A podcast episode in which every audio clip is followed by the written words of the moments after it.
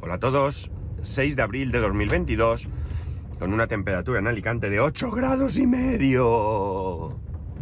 Madre mía, hace un helor. Se supone que, ah, bueno, el cielo está nubladete, pero se supone que hoy sale el sol y suben las temperaturas. Eh, espero que ambas cosas sucedan, porque como os comenté, mi hijo se va de excursión, se va a una zona de, montaña donde, donde llega a nevar incluso en algunas épocas de invierno. Y bueno, espero que les haga buen tiempo porque si no, menudo rollo. Nevar no va a nevar, eso yo tengo claro, ¿no? Pero que no llueva y que no haga mucho, mucho frío, aunque van los niños como, vamos, no sé cuántas capas de ropa se ponen, cosa que, es normal, ¿no? En fin, ya veremos. Eh, por, por, cierto, ayer el phone me manda un mensaje y me dice algo así como, ¿qué ha pasado? Y me manda un recorte con el título del podcast de ayer y el título del podcast de Milcar Daily, que resulta que es el mismo, ¿no? El mismo.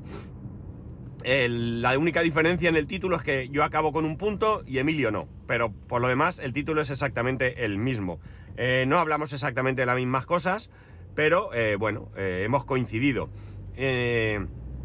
Una auténtica casualidad que en todo caso, si alguien quisiera pensar mal, debería pensar que me he copiado yo, porque Emilio graba el día antes, es decir, el podcast del día 5, él lo graba el 4 por la tarde y yo lo grabo el 5 por la mañana. Pero ya os, aseguro que no, que no ha habido ahí ningún... Me quedé, me quedé sorprendido, bueno, sorprendido entre comillas, ¿no? Porque al final le escribí a Emilio, se lo, lo, se lo dije y me dijo que la edad nos delata, ¿no? Y bueno, pues seguramente sea algo, algo así. Bueno, hoy voy a contaros una historia, una historia de mi vida que creo que no la he contado nunca, creo. Si la he contado, pues me decís, eres un plasta que te repites, ¿no? Eh, corría el año 1990, ¿eh? como la serie aquella de las chicas de oro, y yo tenía un, como coche, se me ocurrió comprarme una Nissan Banet. La Nissan Banet es, eh, creo que todavía existe, aunque no tiene nada que ver en aspecto a lo que, a lo que yo tenía. Es una furgoneta de tamaño mediano. Mmm, sí, yo diría que tamaño mediano. Era usada y la que yo compré tenía únicamente dos asientos, ¿vale? Todo lo demás, toda la parte de atrás había sido eh, de carga, ¿no? El caso es que a mí se me ocurrió la brillante idea de comprarla para hacerme ahí una eh, ¿Cómo se llama esto? Eh, no me acuerdo ahora el nombre, pero vamos, una furgoneta caravana, ¿no? Cosa que ya os adelanto que nunca hice, ¿no? Porque eh, vendían kits y eran carísimos, ¿no? Carísimos, carísimos.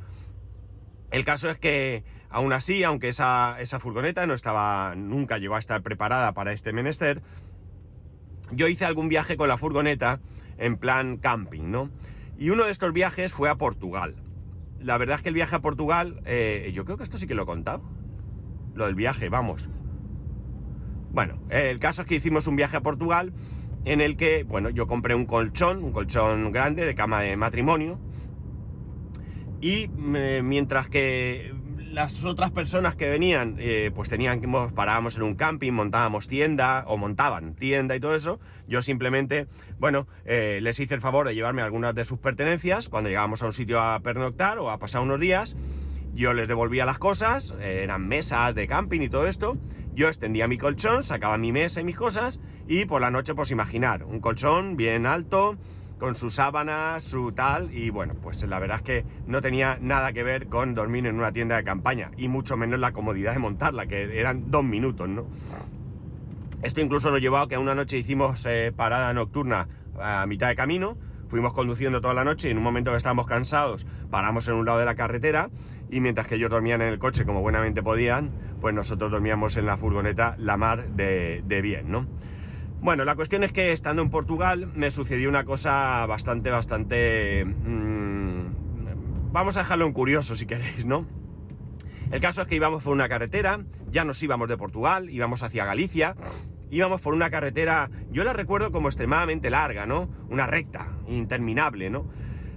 Y en un momento dado, pues eh, íbamos, como he dicho, tres, tres vehículos, eh, creo recordar que el primer vehículo eh, iban mis tíos, adelanta un coche y detrás de ellos miro, veo que no viene nadie y adelanto yo. Craso error, porque había más adelante un, Baden y no se veía bien. Yo no me percaté y eh, venía un coche de frente. ¿Vale?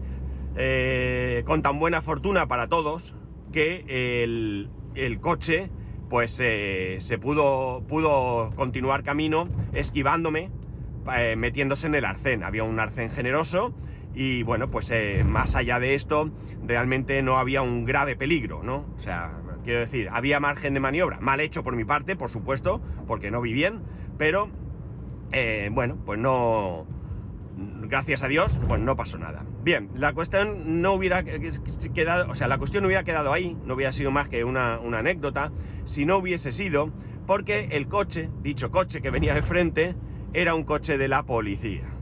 De la policía portuguesa.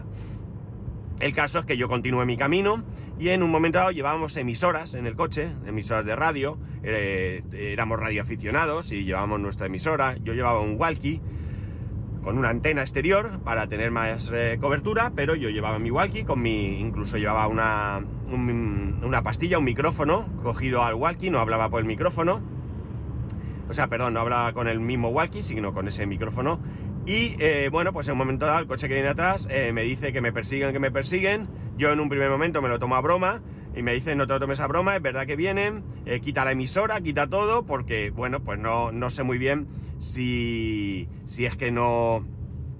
Mm, yo qué sé, no sé si es que las, las, leyes sean diferentes o lo que fuese. El caso es que era tener el menor número, el menor problema posible. cuando a mí me dijo eso, ¿qué hice yo? Pues acelerar todo lo que pude con la furgonética y eh, mirar para todos lados para ver un sitio donde esconderme. O sea, yo pretendía encontrar un camino, digo, me meto por el camino, me escondo detrás de donde pueda, pasan de largo, me espero aquí 15-20 minutos y con un poco de suerte salgo y, se olvidan de mí, ¿no? Pero no, no pudo ser. Eh, porque además había una cuestión, la frontera no estaba muy lejos pero eh, en cualquier caso, en ese año había frontera, ¿no? Había frontera, había diferente moneda y tenías que parar, ¿no? Ahí no había más narices. Bueno, tenías que parar o te podían dejar pasar si tenías cara de buena persona. Pero aunque yo hubiese llegado a la frontera, evidentemente la policía se podía percatar y avisar en frontera y decir, oye, si veis esta furgoneta con esta matrícula, eh, eh, la paráis que vamos para allá, que la vamos a empapelar, ¿no?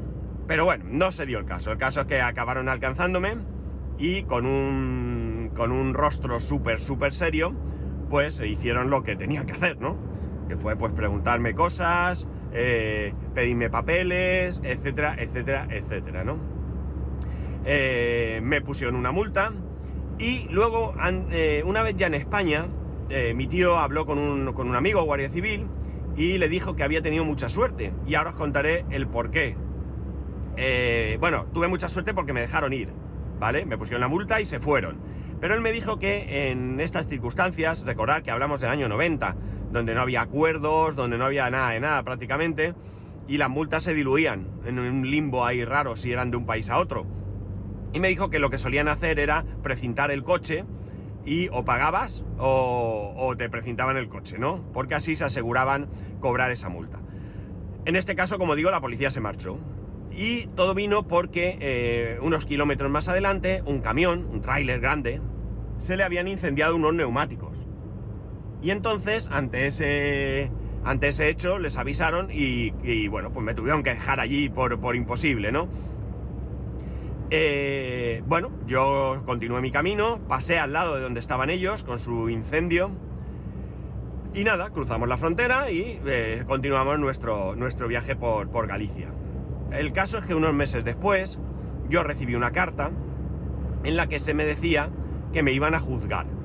Tal cual. O sea, me iban a juzgar. Yo alucinaba, ¿no?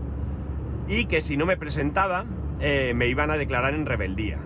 Pero ¿cómo puede ser esto? O sea, ¿cómo puede ser semejante cosa? O sea, por una multa de tráfico.